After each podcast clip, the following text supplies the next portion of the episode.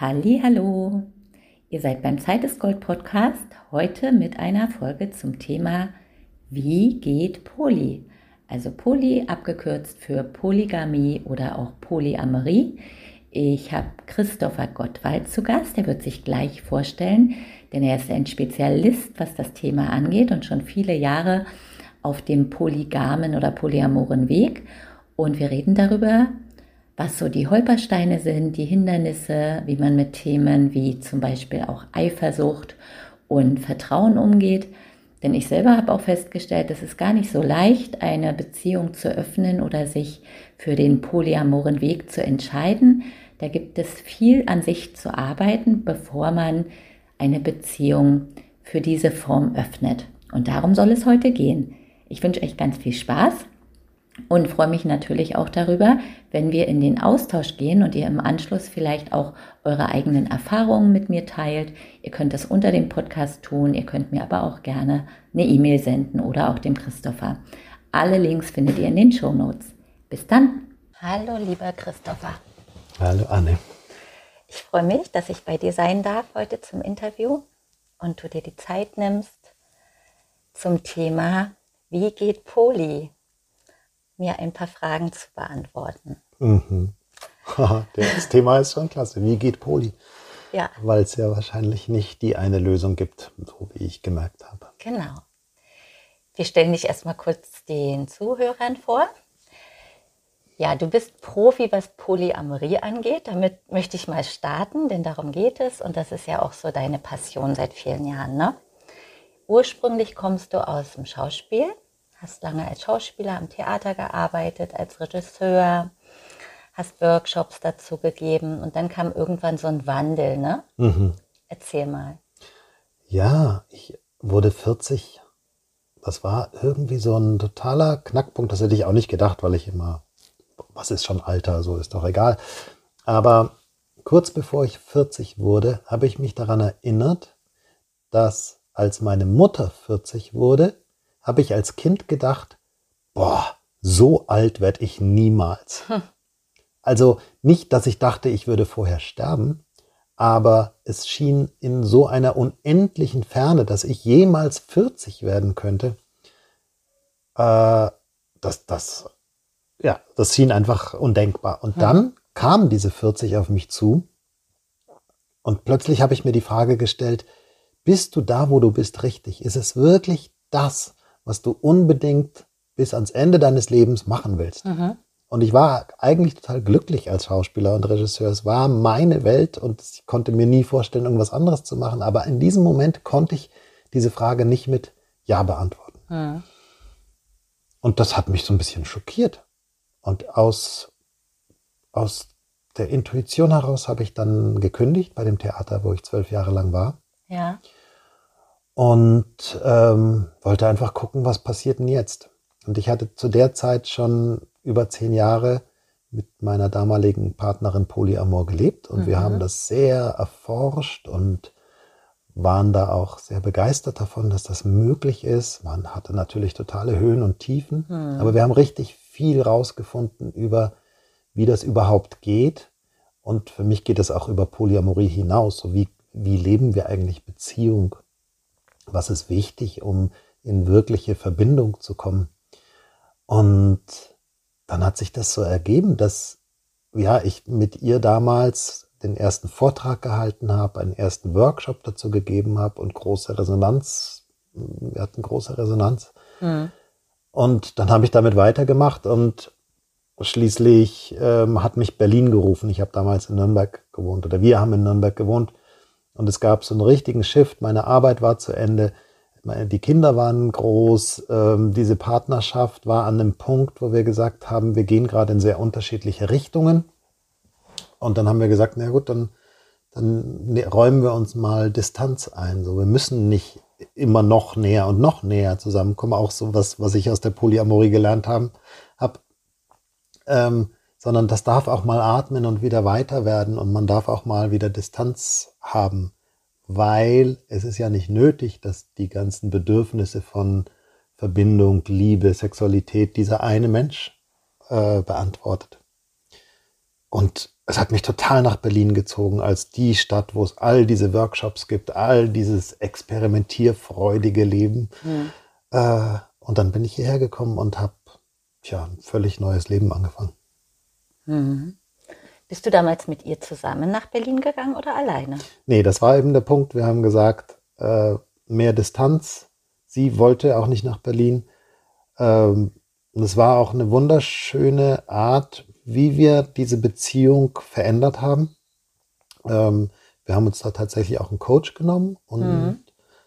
haben da miteinander rausgearbeitet. Ja, ist gerade für uns beide das Beste, wenn wir mal getrennte Wege gehen. Und das führte dann tatsächlich auch zu einer Trennung der Beziehung. Ja. Ähm, wir haben sehr lange so jede seinen, seinen, ähm, seinen Weg für sich dann gegangen. Und inzwischen sind wir aber wieder sehr nah und sehr, sehr freundschaftlich miteinander. Und ähm, das hat eine ganz große Qualität, weil ich glaube, es gibt niemanden, der mich besser kennt als sie. Und andersrum ist es auch ähnlich. Wie lange wart ihr insgesamt zusammen? Zwölf Jahre. Zwölf Jahre. Haben neun Jahre Kindern lang zusammengelebt.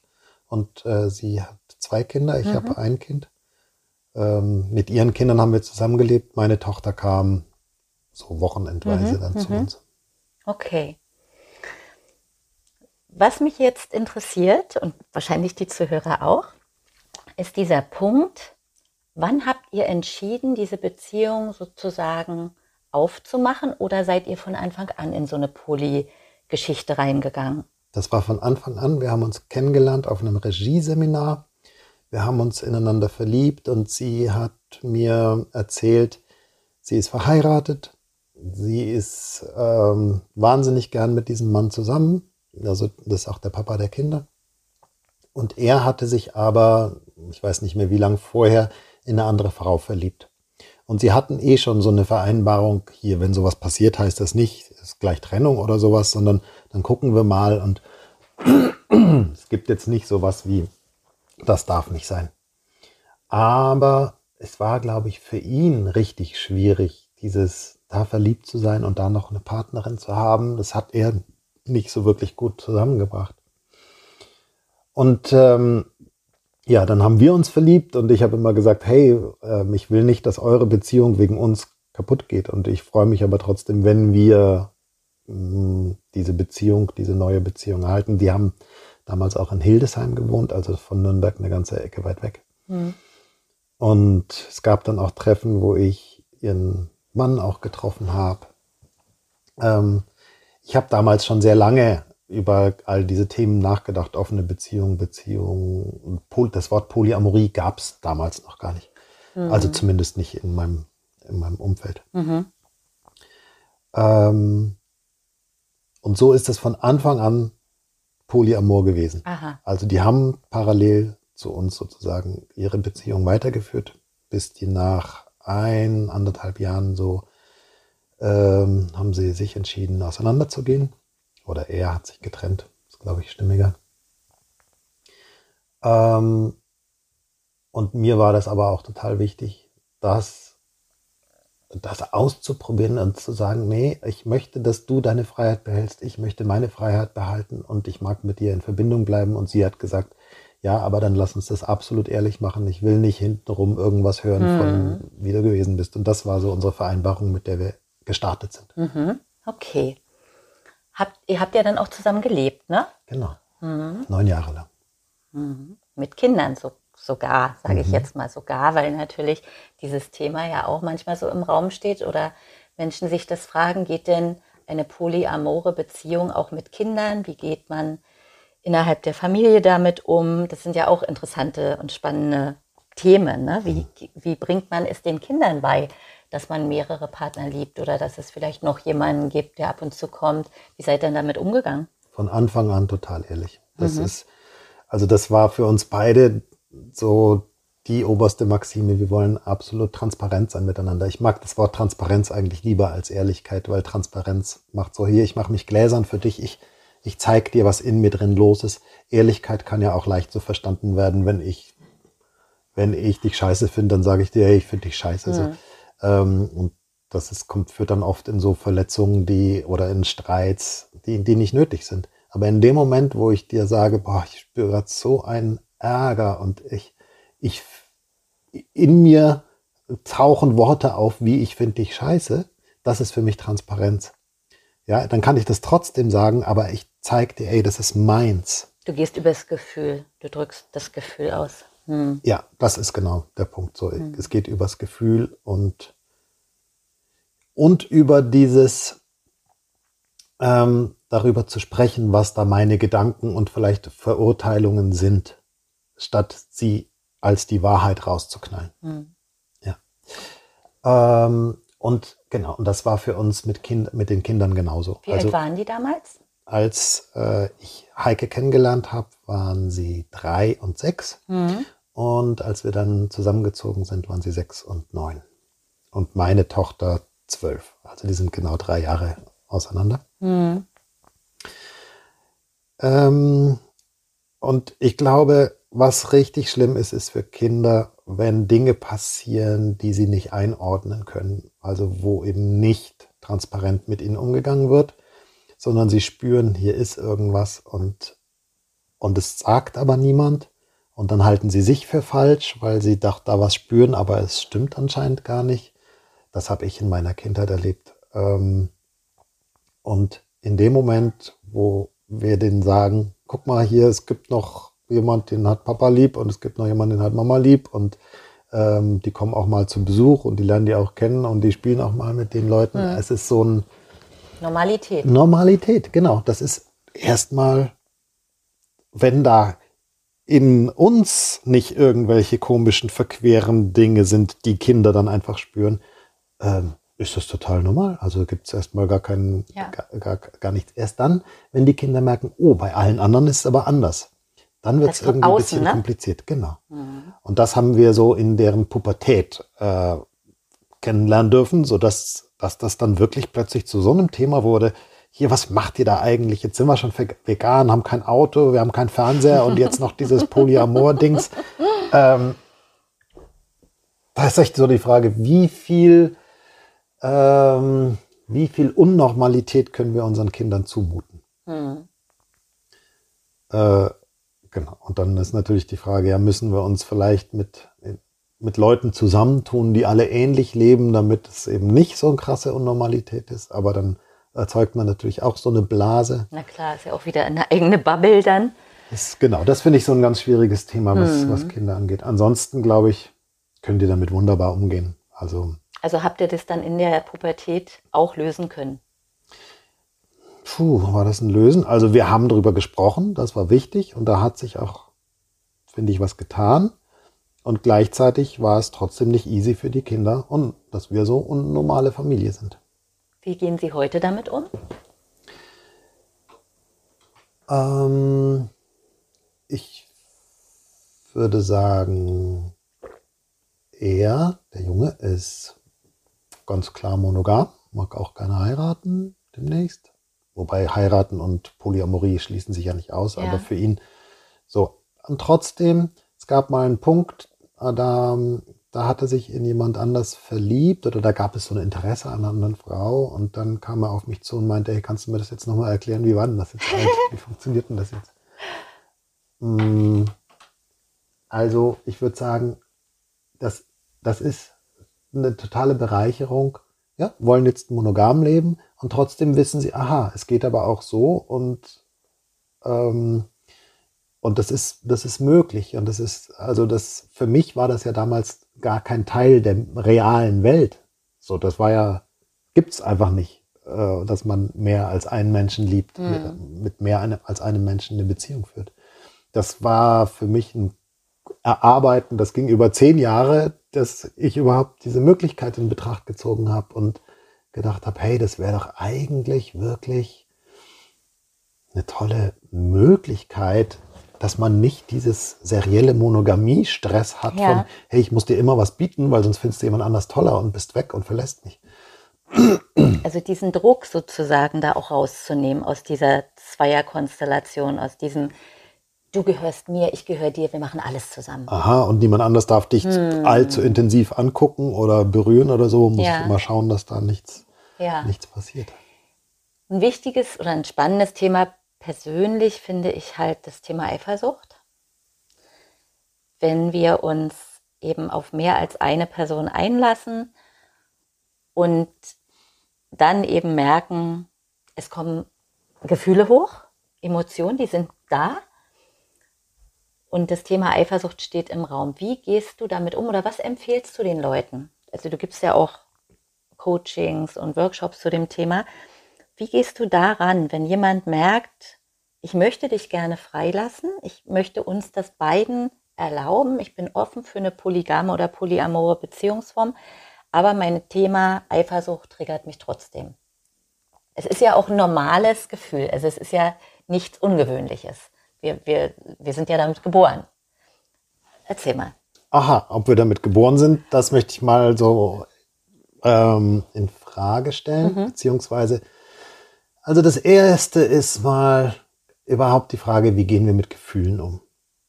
Ähm, bedeutet ein Gefühl, ein unangenehmes Gefühl, ist das, bedeutet das gleichzeitig, hier ist was falsch, jetzt muss ich oder muss jemand anders irgendwas ändern, damit dieses Gefühl nicht mehr da ist? Mhm. Oder gibt es auch die Möglichkeit zu sagen, es gibt eigentlich keine negativen Gefühle, sondern alle Gefühle, die ich habe, sind ganz, ganz wertvolle ähm, ja, Hinweisschilder, Energiequellen, ähm, überhaupt Lebendigkeit in mir. Also zuerst mal zu sagen, ich will gar kein Gefühl weghaben, sondern ich will es vor allem erstmal spüren. Mhm. Weil das, glaube ich, ist eher das Problem, dass wir Gefühle nicht spüren wollen und so einen Widerstand dagegen haben, dass dieses Gefühl gar nicht seine Qualität, sein Geschenk ausbreiten kann. Hm. Das mag für manche Menschen wirklich eine völlig neue Sichtweise sein auf Gefühle. Jetzt, wenn wir das Thema Eifersucht nehmen und sagen, was kann denn da für ein Geschenk drin sein in der Eifersucht? Also zuerst mal, es ist völlig unterschiedlich, durch was Eifersucht bei Menschen ausgelöst wird. Für den einen ist es äh, oh, du flirtest mit jemand anderem, da steigt das schon hoch. Jemand anders ist das völlig fein, wenn du mit jemand anderem flirtest, vielleicht sogar kuscheln, aber beim Sex, da kommt dann die Eifersucht. Vielleicht ist sogar der Sex okay, aber bei, wenn's Gefühle, wenn Gefühle äh, reinkommen, ja, mhm. dann wird's schwierig. Manche haben ja auch die Vereinbarung, ja, also kannst vögeln mit wem du willst, aber ähm, verlieben darfst du dich nicht. Das finde ich immer so ein bisschen ein Problem, weil wie können wir denn unsere Gefühle kontrollieren, ja? Wenn Verliebtheit passiert, äh, mhm. dann passiert Verliebtheit. Die ja. Frage ist halt, wie gehen wir dann damit um? Das ist dann der, der, der wichtigere Punkt.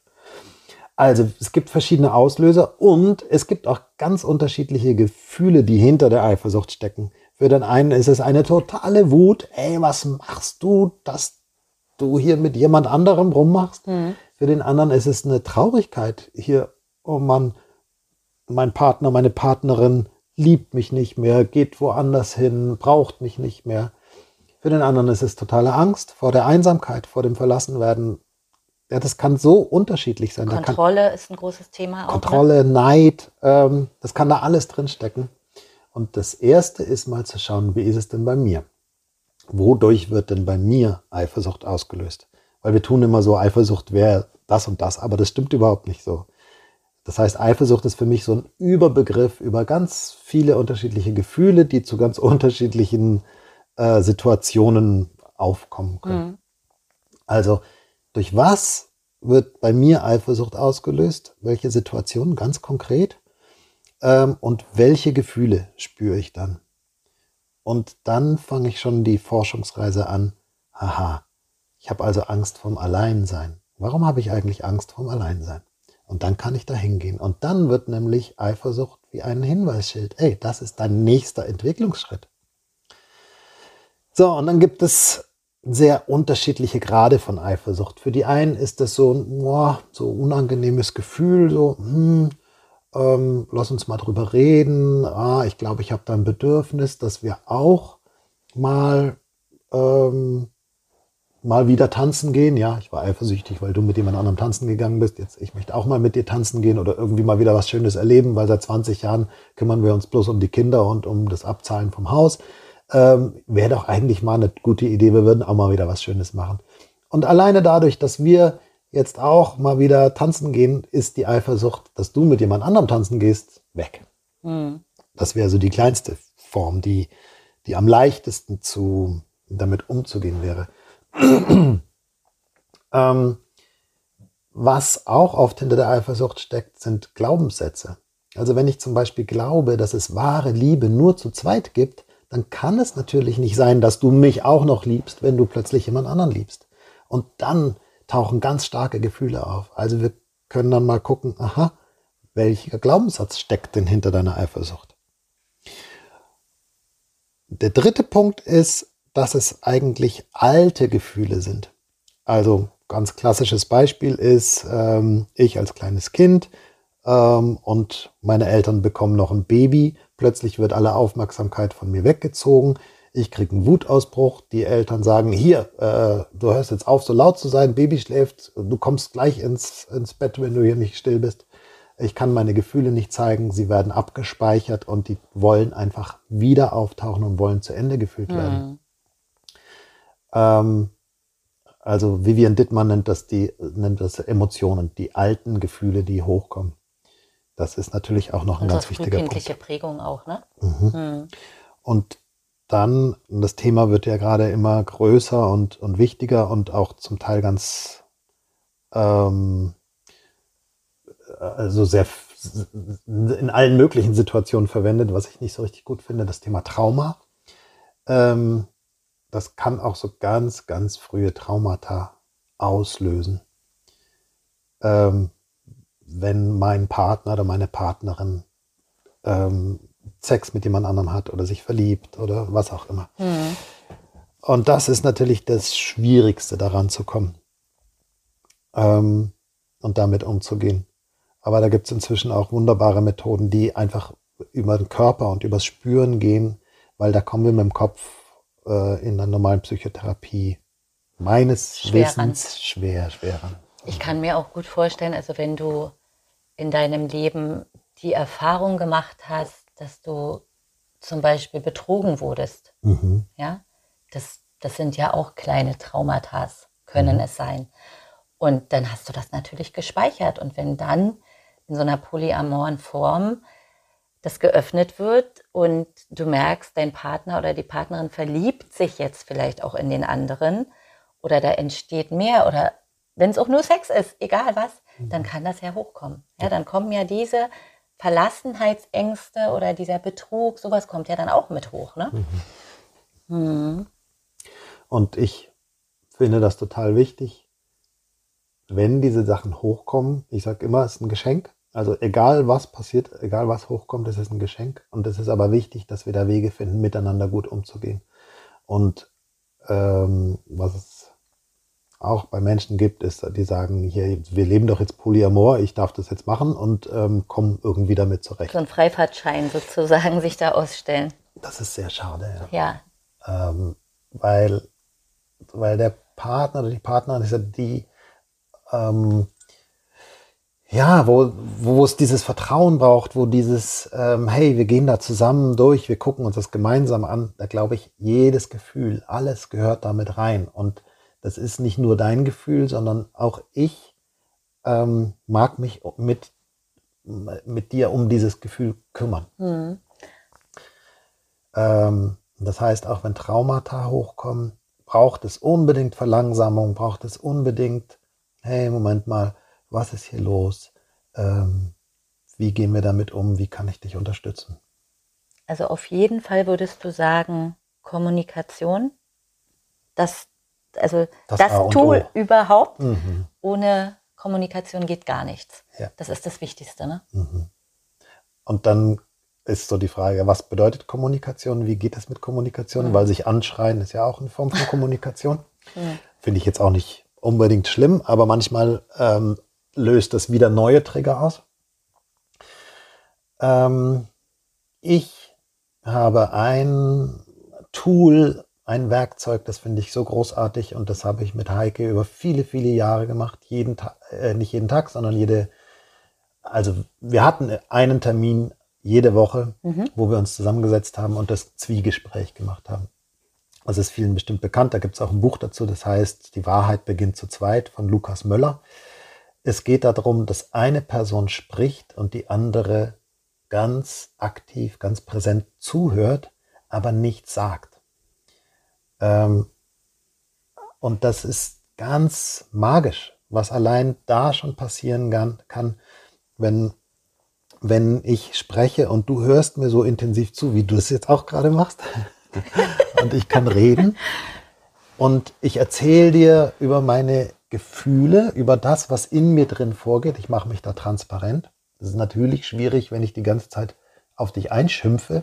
Dann ist es schwierig für dich, da, ähm, ja. da nichts zu sagen oder nicht zu sagen, hey, das stimmt doch aber gar nicht oder ich sehe das ganz anders.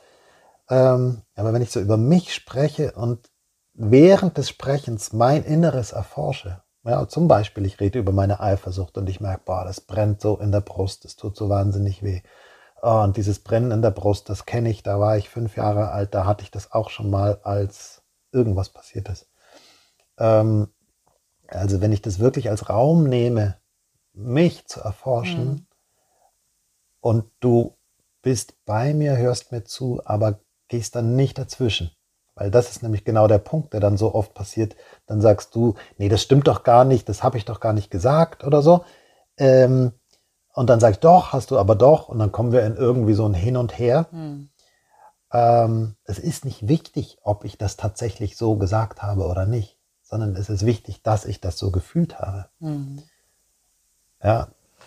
Und, ähm, genau. Und also das ist das Zwiegespräch ist das eine und das andere ist eben, dass wir lernen, immer mehr über unsere Empfindungen zu sprechen, über unsere Gefühle und eben nicht in ein Du bist so und so oder ich bin schuld oder ja, das ist so viel, wo es darum geht, wer hat Recht, wer hat nicht Recht, wer hat Schuld, wer hat mhm. nicht Schuld, sondern oh, ich merke gerade, ich bin total ausgelöst, mein ganzer Körper vibriert, diese Dinge auszusprechen statt sie ja. auszuagieren, sage ich jetzt mal. Und meist ist es ja auch so, entschuldige, wenn ich dich jetzt kurz unterbreche, aber jetzt darf ich es. Mm, in dem Moment, wo wir es aussprechen, dafür ist diese Übung mit diesem Zwiegespräch einfach perfekt auch, ist es raus aus unserem System. Es ist auf den Tisch gepackt.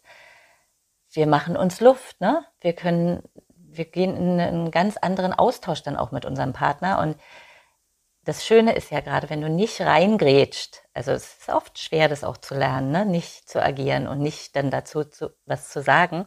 Aber wenn wir es lernen, es ist echt so ein heilsamer Raum. Da, da kann so viel passieren. Also ich mag diese Übung auch ganz, ganz doll und brauchte lange, um das auch zu lernen, weil ich auch so gerne reingrätsche. ist so.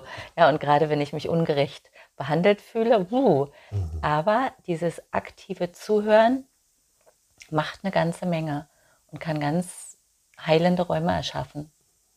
Mhm. Ja.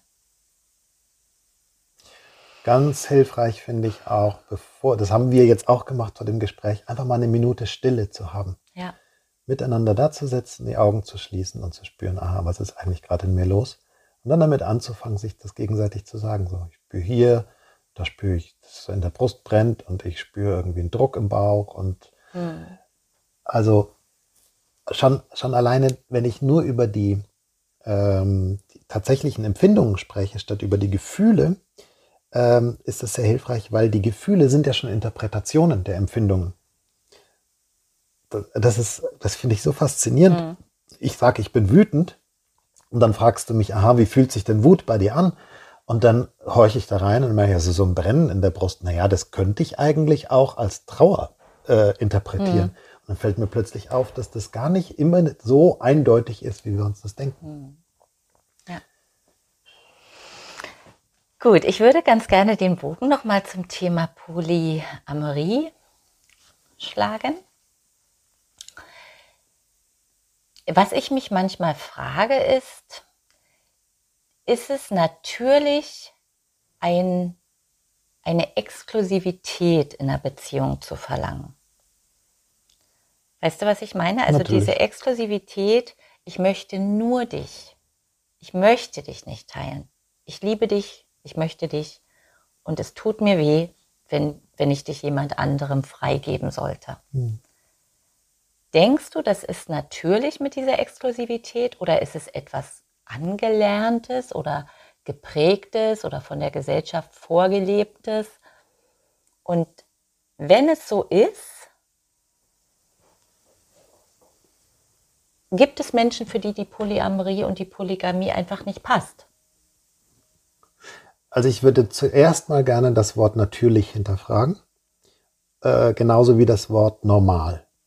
Da sind wir sehr auf der Suche herauszufinden, was ist denn eigentlich normal und bin ich normal oder nicht? Was ist eigentlich natürlich und befinde ich mich da in diesem Rahmen von, von Natürlichkeit?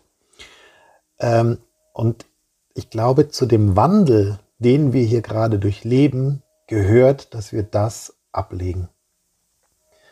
Ja, wir haben früher eine Moral gehabt, die hat uns sehr genau gesagt, was wir tun sollen, was wir nicht tun sollen, was man sagen darf, was man nicht sagen darf.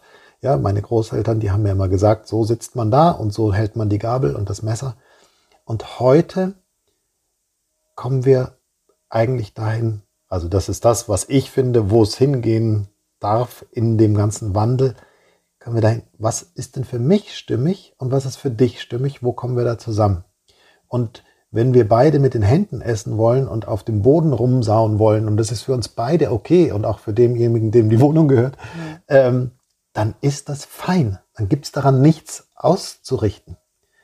Ich, dieser Gedanke kam mir bei einem Vortrag über BDSM, also Bondage, mhm. ähm, Dominanzspiele, Submissionsspiele, all diese Geschichten. Mhm. Ähm, die haben sich nämlich große Gedanken gemacht, als, als sie damit angefangen haben in den 70er, 80er Jahren. Ja, ist es denn jetzt okay, wenn ich jemanden schlage? Das, das hat, haben uns doch immer alle gesagt, man darf niemanden schlagen. Und jetzt schlage ich dich. Ja, aber dir gefällt's. Aha, wir gehen hier raus aus der Moral, was man darf und was man nicht mhm. darf, sondern wir gucken, gefällt's mir, gefällt's dir? Können wir da beide zusammen? Ja, wunderbar. Mhm. Warum soll ich dich dann nicht schlagen? Ja. Aber ist es für dich äh, ein Problem, dann mache ich es natürlich nicht. Mhm. Ähm, das heißt, dafür braucht es einfach die Kommunikation. Das war mit der Moral einfacher. Hat man gewusst, was man macht, was man nicht macht. Fertig, braucht man nicht drüber reden. Aber jetzt braucht es die Abstimmung zwischen uns.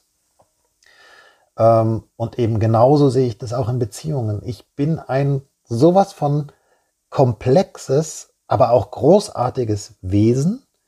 Ähm, und das hat mit meiner Geschichte zu tun, das hat mit meiner Geburt oder auch vorgeburtlichen Situation zu tun, mit dem, was ich von meinen Eltern mitbekommen habe, auch genetisch äh, und vielleicht auch noch mit Leben vor meinen und vielleicht auch mit den meinen Ahnen, was die mir alles irgendwo mitgegeben haben. Ich weiß das nicht. Ich habe keine Ahnung, was aus was ich mich alles zusammensetze.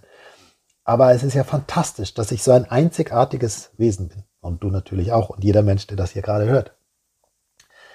Ähm, dass ich sagen würde, es geht nicht darum, ob es natürlich ist oder normal. Es geht darum, wie ist es bei mir? So, und wenn ich jetzt diesen Wunsch habe nach Exklusivität, dass ich eine Partnerschaft haben will, wo du ganz, ähm, ich sage jetzt mal in Anführungszeichen, mir gehörst oder wir eben ausmachen, ähm, dass wir keinen Sex mit anderen haben, dass wir nicht in eine andere Partnerschaft reingehen, dann ist es natürlich völlig in Ordnung, wenn das für beide so stimmig ist. Mhm. Für mich ist das Tolle an der Polyamorie, dass es zeigt, hey, es gibt andere Möglichkeiten, aber welche ich dann haben will, wie ich meine Beziehung leben will, das liegt ganz alleine an mir und dem Menschen, mit dem ich die Beziehung habe.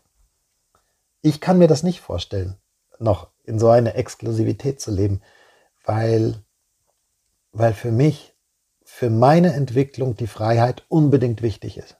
Und für andere Menschen ist diese Vereinbarung von Exklusivität unbedingt wichtig für ihre Sicherheit. Und das ist ein total wichtiges Bedürfnis, mhm. dass wir das ähm, erfüllt bekommen. Ich mag nur eine Achtung da hineingeben.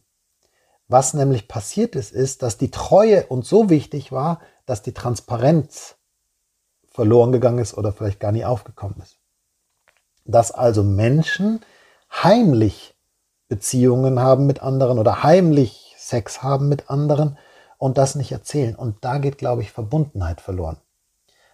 Ja, ich glaube, Verbundenheit entsteht durch die Transparenz. Ich erzähle dir, was in mir vorgeht. Mhm. Wenn ich mich jetzt in jemand anderem verliebe, aber es dir dann nicht erzähle, dann, dann wird sich das bemerkbar machen zwischen uns. Es ist uns. immer da. Es ist da. Es ist da. Es ist im System und, und wir spüren es. Richtig. Und wenn wir es nicht aussprechen, dann ist es genau das, was ich auch vorhin mit den Kindern erzählte. Wir spüren, da ist mhm. was, aber anscheinend stimmt's nicht. Ich habe ihn oder sie ja gefragt, ob da irgendwas ist. Mhm. Nee, nee, da ist ja gar nichts. Hm, dann ist vielleicht an mir was falsch. Und dann, und dann wird's schwierig. Und ich glaube, echt das Entscheidende, wenn wir Verbundenheit mit jemandem wollen, dann braucht es Transparenz. Dann mhm. braucht es, dass ich mich dir zeige und du dich mir zeigst. Ähm, und deswegen sage ich, aha, da ist die Treue wichtiger als die Transparenz. Also wir tun so, als wären wir treu, aber in Wirklichkeit mhm. sind wir es nicht. Oft natürlich auch Angst, der andere könnte mich dann verlassen. Mhm. Ähm, und da erlebe ich so, so heftige Dinge in meinem Umfeld oder, oder bei meinen Klienten und Klientinnen, die über Jahre sich gegenseitig betrügen und es nicht erzählen und dann kommt es irgendwie anders raus und dann explodiert das ganze System. Und ähm, deswegen bin ich da so vorsichtig mit diesem, hey, wenn du mich betrügst, dann ist Schluss oder solchen Aussagen. Da geht mhm. nämlich alles Vertrauen verloren. Mhm. Hey, wenn du mich betrügst, dann erzähl's mir bitte. Und ich weiß, es wird mir wahnsinnig wehtun.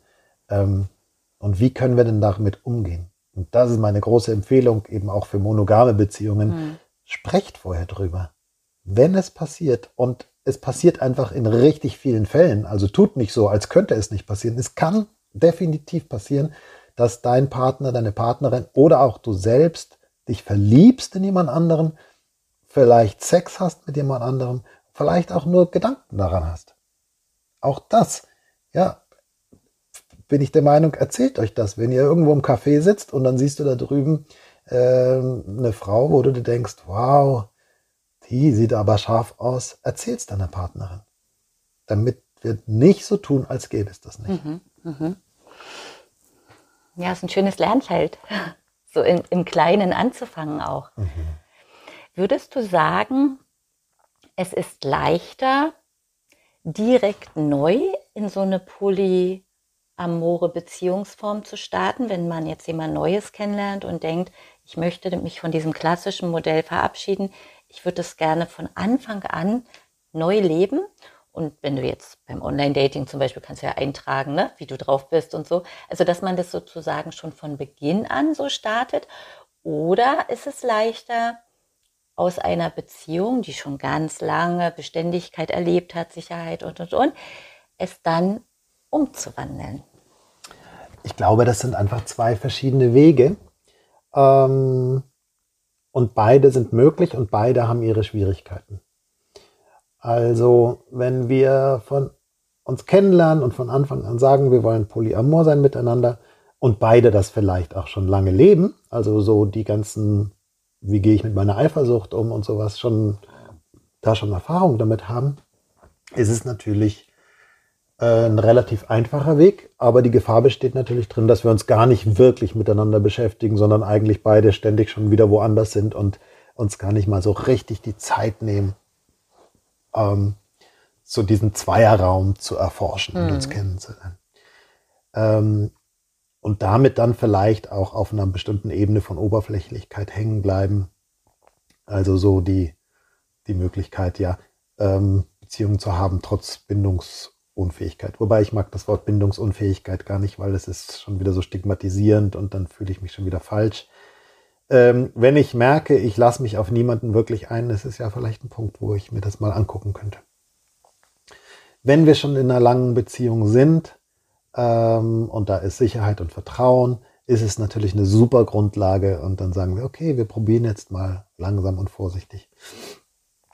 Ähm, dieses langsam und vorsichtig funktioniert halt manchmal nicht so richtig. Ich habe halt Paare erlebt, so die, die waren echt gut gesettelt, die waren wirklich gut zusammen und sagen, ja, das passt, komm, jetzt ist das auch mal möglich. Und dann ähm, einer oder eine von den beiden ähm, hat dann irgendwie ein Date und plötzlich macht es sowas von Rums und die verlieben sich und, und sie fallen über, über den, diesen neuen Menschen irgendwie her und, und kriegen es gar nicht richtig hin, den Kontakt zum alten Partner irgendwie zu, zu behalten. Irgendwie, es geht drunter und drüber. Der alte Partner merkt, also alter Partner ist ein komisches Wort, aber der, Beständige mit dem sich, der. Beständige, mit dem sie schon Hm. lange zusammen sind, merkt, oh Gott, das ist doch viel zu krass und das kann ich gar nicht halten. Und jetzt merke ich, was für alte Wunden da aufplatzen. Also die, die, die Verlassenheitswunde taucht auf und sagen, nee, komm, wir machen das doch nicht. Und der andere sagt dann, hey, ich kann das jetzt nicht mehr aufhören. Ich bin hier gerade sowas von, äh, von unterwegs, ähm, dass es richtig, richtig auch Chaos machen kann. Und genauso habe ich erlebt, dass es total schön und, und fein und leicht passiert und jemand lernt jemand kennen und sagt, hey, magst du uns mal besuchen? Und dann lernen die sich erstmal zu dritt kennen und dann, äh, und dann kann das, bevor es überhaupt richtig losgeht, schon mal so, kann man sich zusammensetzen und merken, ach ja, passt und wir, wir treffen uns auch zu dritt, damit das alles äh, offen und ehrlich passiert und in so einem guten Kontakt. Ähm, ganz, also ganz schön, ganz bewusst, so ganz bewusst. Ich glaube, das ist das Entscheidende. Wir gehen ganz bewusst da rein Hm. und wir zeigen uns mit allem, was da an Gefühlen passiert. Und auch die Menschen, die da dazukommen, zeigen, können ganz bewusst sich einbringen und zeigen, was bei ihnen passiert. Hm. Weil du das jetzt gerade angesprochen hast mit dieser Dreierkonstellation, dass man sich dann auch kennenlernt und dann eben so guckt, ah, okay, das ist jetzt das Date von meinem Partner oder meiner Partnerin. Das stelle ich mir ganz schwierig vor. Habe ich so noch nicht erlebt.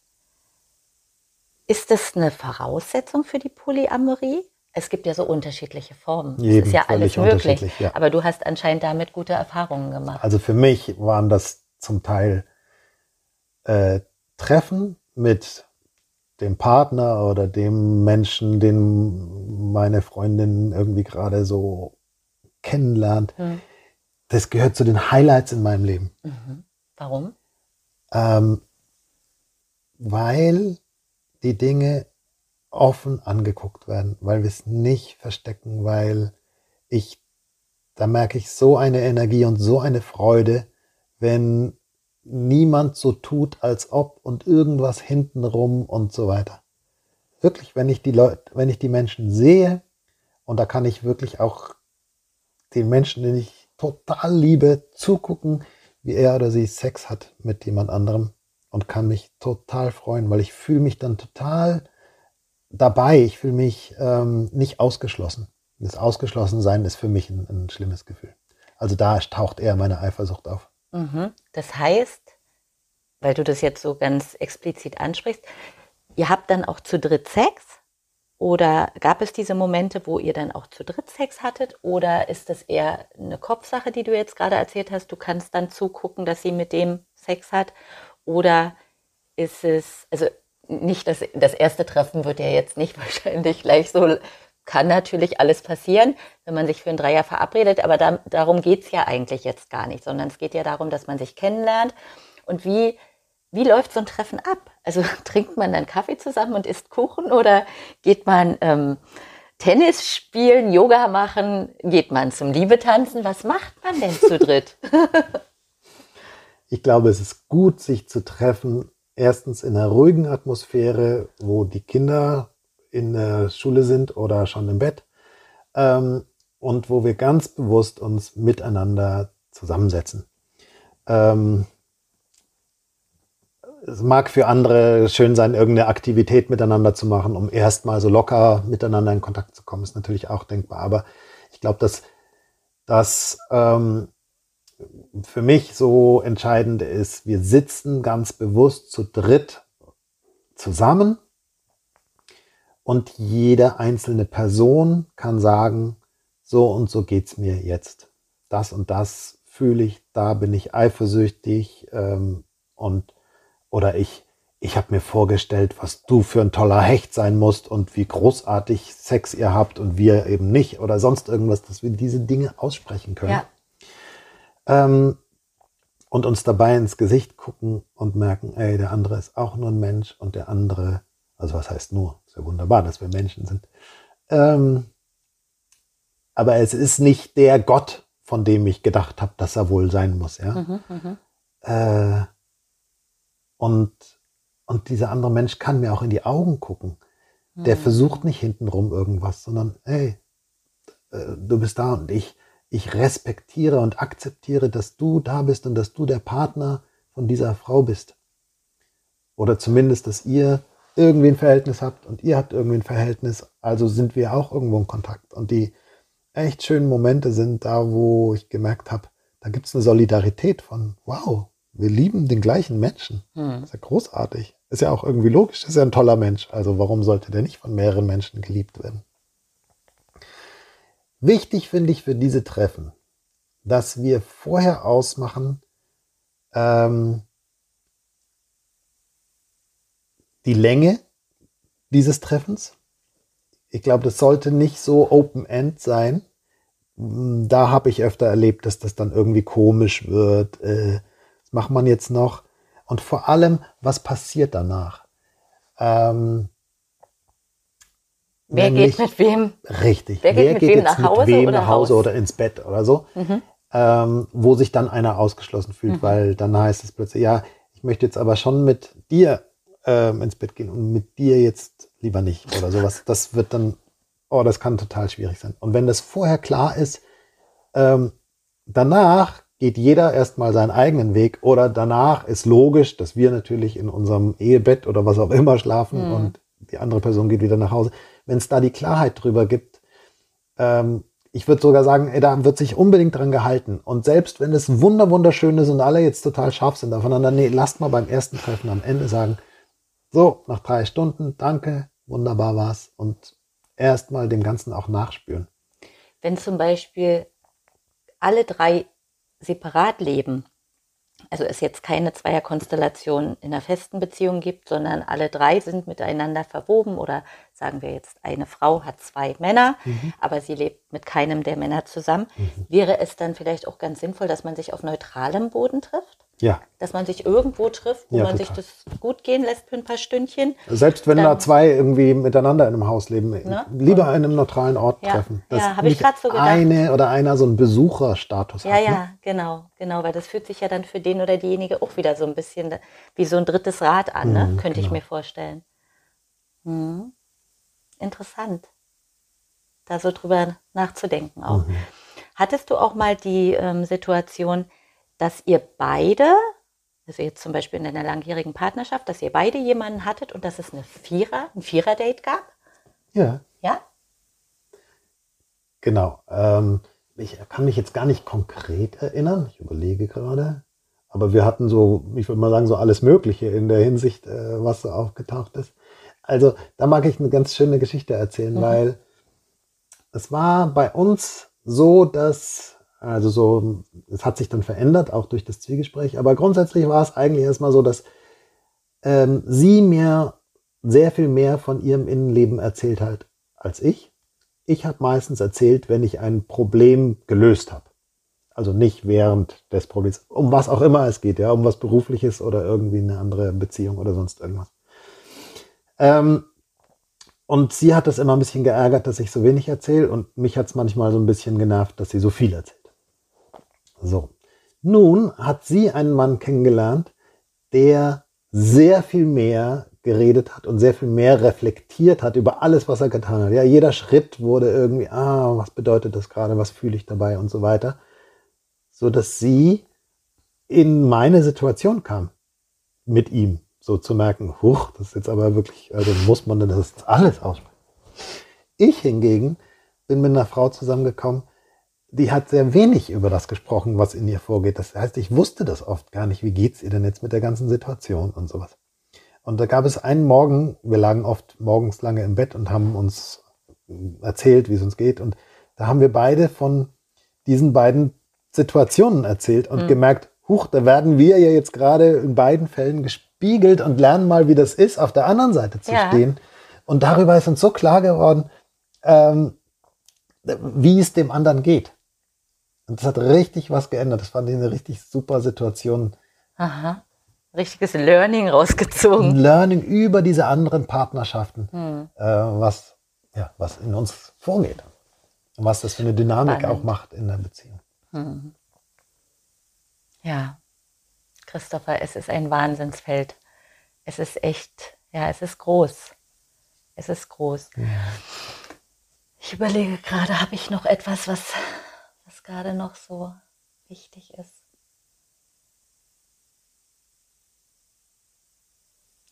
Also, ich finde noch einen wichtigen Punkt ist die Verbindlichkeit. Das ist oft so ein Punkt, wo Menschen sagen, ja, aber Polyamorie, das ist ja total unverbindlich und jeder macht ja, was er will und so weiter. Das ist nicht so. Oder zumindest ist es eine Frage, wie ich das äh, handhabe. Ne? Ja. Ich kann natürlich mit meiner Partnerin, mit meinem Partner oder mit meinen Partnerinnen, Partnern, also Mehrzahl, ganz verbindlich Dinge ausmachen. Wie soll unsere Beziehung aussehen? Und das empfehle ich auch sehr worum geht es uns denn eigentlich in der Beziehung? Was wollen wir damit? Was ist denn so unsere Intention? Was sind denn die wichtigen Dinge, die, die ich äh, brauche? Sonst kann ich eigentlich keine Partnerschaft führen. Ähm, zum Beispiel, wollen wir Kinder kriegen miteinander oder nicht? Wenn wir keine kriegen wollen, wie gehen wir mit Verhütung um? Wie gehen wir mit Safer Sex um, wenn wir andere Partnerschaften hm. oder Sex mit anderen haben? Hm. Ähm, äh, wollen wir ein Haus bauen zusammen? Ähm, wie viel Zeit wollen wir eigentlich insgesamt miteinander verbringen? Mhm. Ähm, so zum Beispiel die Vereinbarung, selbst wenn man zusammen lebt, weil dann vergisst man oft diese Qualitätszeit miteinander. Ähm, wie oft in der Woche wollen wir uns treffen und haben wir so richtig Zeit nur für uns? Mhm. Ob das jetzt nun für ein erotisches Date ist oder ob es für ein Zwiegespräch ist. Ja. ja. Ähm, und, und sich da mal hinzusetzen und genau anzugucken, das finde ich auch eine ganz große Qualität von polyamoren Beziehungen, weil es gibt halt nichts Vorgegebenes. Ähm, es gibt nicht das, wie man Polyamor zu leben hat, wie man monogam zu leben hat, haben wir alle Vorstellungen. Ja, das, da haben uns, ähm, da haben uns Bücher und, und Filme und so ja viel gezeigt. Da gibt es wie so ein gemeinsames kulturelles Verständnis davon. Und selbst da würde ich sagen, unterscheidet es sich oft. Also würde ich auch den Menschen, die monogam leben, sehr empfehlen, mal zu schauen, was brauche ich? Wie soll unsere Beziehung aussehen? Was sind mir die wichtigen Punkte? Und da kommen dann nämlich doch die Unterschiedlichkeiten zu, zutage. Und vor allem die Frage, was ist richtig schlimm für mich? Also wenn du das und das tust oder wenn das und das passiert, wow, das, das löst mich aus, heißt, ich komme in Kampf- oder Fluchtmodus hm. oder gar in, in so ein Freeze, also in so ein Todstellen. Genau.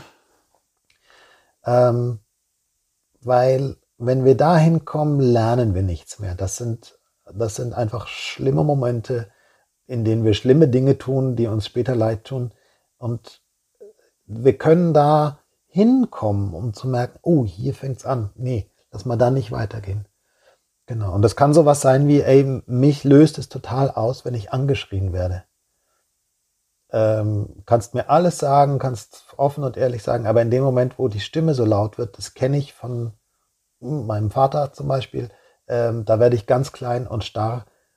Also können wir schauen, wie wir miteinander sind, ohne uns anzuschreien. Mhm. Ja, blödes Beispiel. Das andere ist hier, wenn du, wenn du jemanden kennenlernst und ihr wollt Sex haben miteinander, ich brauche das, das vorher zu wissen. Ja, wenn ich das vorher weiß, äh, dann, dann ist gut, dann kann ich mir an dem Abend, wo du sie triffst oder ihn triffst, dann kann ich mir äh, mich mit einer Freundin oder einem Freund treffen, einen schönen Abend haben, damit ich nicht so viel drüber nachdenke oder dass ich das mit diesem Menschen teilen kann, all meine Gefühle. Genau. Wenn ich das erst im Nachhinein erfahre, löst es mich total aus. Mhm. Also solche Dinge vorher anzugucken. Klare Absprachen Klare zu treffen. Absprachen treffen. Ist ja für jede Beziehung wichtig. Und Eben, ganz egal genau. ob nun monogam oder poly, ist einfach ein ganz wichtiger Schritt, um Insofern, überhaupt beziehungsfähig zu sein und in Verbindung zu gehen. Insofern finde ich, geht es auch im Endeffekt nicht darum, welche Beziehungsform führen wir eigentlich, sondern wie. Hm. Also gehen wir bewusst mit all diesen Dingen um. Hm. Ja. Mhm. Genau, das, das finde ich so einen ganz wichtigen Aspekt, diese, diese Absprachen, dieses Verbindlichsein, also uns auch an diese Absprachen zu mhm. halten. Ja. Und man kann Absprachen ändern, nur sollte man das vorher machen, also bevor irgendetwas passiert. Mhm. Genau. Ja, und das andere ist, hm, was mir auch gerade so wichtig ist, hm, also wir sind so als Menschen so ganz geniale Wesen und auch sehr zerbrechlich dabei auf eine, auf eine gewisse Art und Weise. Wir haben ganz viele Sicherheitsmechanismen, aber die, die, die können uns so ganz an Rand führen. Und gerade Beziehung ist ein, ist ein Thema, was, was uns in so eine Tiefe führen kann und in so eine Zerbrechlichkeit. Weil ich glaube, was da passiert ist, dass wir in diesem Einssein-Gefühl, in diesem, in so einer starken Verbindung sein, werden wir erinnert an das Einssein mit unserer Mutter oder mit unseren Eltern in, in dieses, sagen wir mal, Paradies. Und in dem Moment, wo wir merken, oh, wir sind im Paradies, kommt sofort die Angst, damals bin ich auch da rausgefallen irgendwann. Ja, damals hat mich meine Mama alleine gelassen, damals ähm, haben sich meine Eltern gestritten, was auch immer da passiert ist. Aber da, da kommen die tiefsten, tiefsten Ängste und Gefühle hoch. Äh, und also das muss ich echt auch sagen aus meiner Erfahrung, da bin ich oft drüber hinweggebrettert. Das habe ich oft nicht gesehen aus meiner Lust jetzt andere Menschen zu treffen und Sex zu haben und was weiß ich. Mhm. Ähm, da nicht achtsam genug gewesen zu sein mit, oh, das kann aber, ah, das kann so schmerzhaft sein, das kann so zerbrechlich sein. Das ist, ähm, das ist mir total wichtig, dass wir da vorsichtig miteinander sind, gerade an diesem sehr zerbrechlichen Punkt von mhm. Beziehung. Ja. Ich habe noch eine Frage, die mir gerade einfällt, was ich immer wieder so mal auch höre in Beziehungen, dass einer von beiden Lust hat auf so eine polygame Geschichte oder sagt, Mensch, wollen wir nicht? Und der oder die andere mitzieht aus Angst, verlassen zu werden und denkt, ja, ja, ist, wir probieren das jetzt mal aus. Aber es ist nicht für beide stimmig. Ja, der eine ist vielleicht soweit oder möchte eben gerne diese neue Form ausprobieren oder merkt, ich kann mich nicht nur auf eine Person einlassen oder ich möchte mehrere Menschen lieben was auch immer dazu führt. Und der andere ist, geht nur mit aus der Verlassenheitswunde heraus. Wie gehst du denn damit um? Oder was würdest du diesen Paaren empfehlen? Oder was noch krasser ist, dass äh, genau jemand kommt nach Hause und sagt, boah, ich habe jemanden kennengelernt und boah, ich, wir müssen jetzt Polyamor sein, weil ich finde die so toll. Mhm. Also ich muss, ja, dann das ist dann nochmal so ein krasserer Shift und dann sagt die andere Person, ja, na gut, also ich will nicht, dass du mich verlässt, also dann mach halt so. Ähm, Im Endeffekt geht es immer darum, was kann ich dabei lernen. Ja. Und ich glaube auch, ich suche mir die Situationen aus. Also wenn ich mir dich ausgesucht habe und nach 20 Jahren sagst du hier, ich möchte jetzt Polyamor werden, dann ist es eine Situation, die ich mir irgendwo ausgesucht habe. Diese Erfahrung möchte ich machen. Aber was ich jetzt daraus lerne, entweder zu sagen, ey, das kann ich nicht, das will ich nicht, ich ähm, das funktioniert für mich nicht. Oder ob ich sage, okay, ich lasse mich auf diese Reise ein. Ich habe dazu diese und diese, brauche ich diese und diese Vereinbarungen. Ähm, lass uns das mal langsam vorsichtig ausprobieren. Ist total offen, ne? Mhm. Aber äh, also ich suche immer mit den Menschen, mit denen ich arbeite, was ist das Geschenk für dich da drin? Und warum hat sich ein an was auch immer du glaubst, ein Gott, ein Universum, dein höheres Selbst, warum hat es dich jetzt in diese Situation geschickt? Was hm. Kannst du jetzt dabei lernen? Und wenn du damit rangehst, dass es irgendeinen Sinn hat, warum du das machst, dann wirst du ihn auch finden.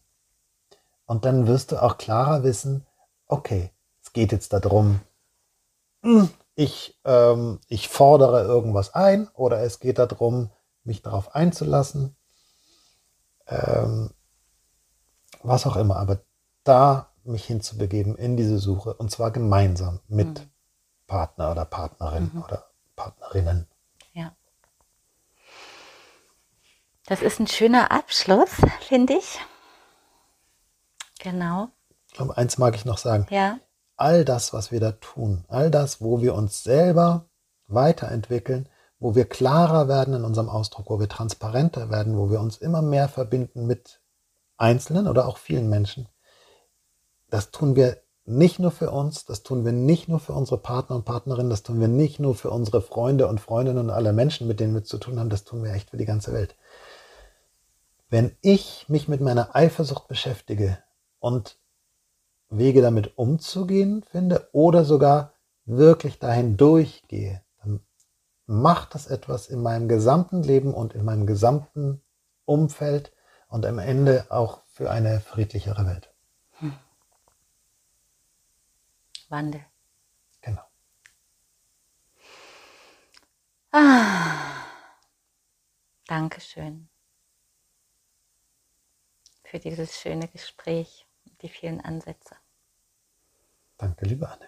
Ich stelle deinen Link hier unten noch mit runter, mhm. damit die Leute dich finden können. Gerne. Du gibst ganz spannende Workshops, unter anderem das Liebe-Tanzen, Event und auch Festival können Sie sich umgucken, wenn Sie Interesse haben. Ja, freue mich, Menschen kennenzulernen und miteinander zu forschen. Ich nenne meine Workshops nicht Workshops, sondern Playshops, weil ich lieber spiele als zu arbeiten. Schön, das klingt super. Alles Liebe kommt von Herzen.